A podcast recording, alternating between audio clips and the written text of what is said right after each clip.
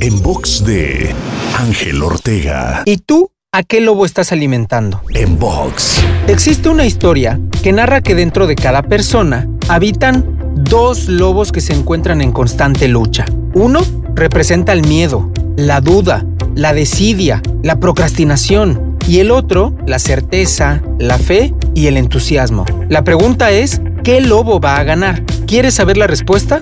El que tú mismo alimentes. Así es que asegúrate a partir de hoy de alimentar al lobo correcto en tu vida. Te invito a seguirme en Spotify, iTunes, Deezer, Google Podcast y más. Me encuentras como Ángel Te Inspira.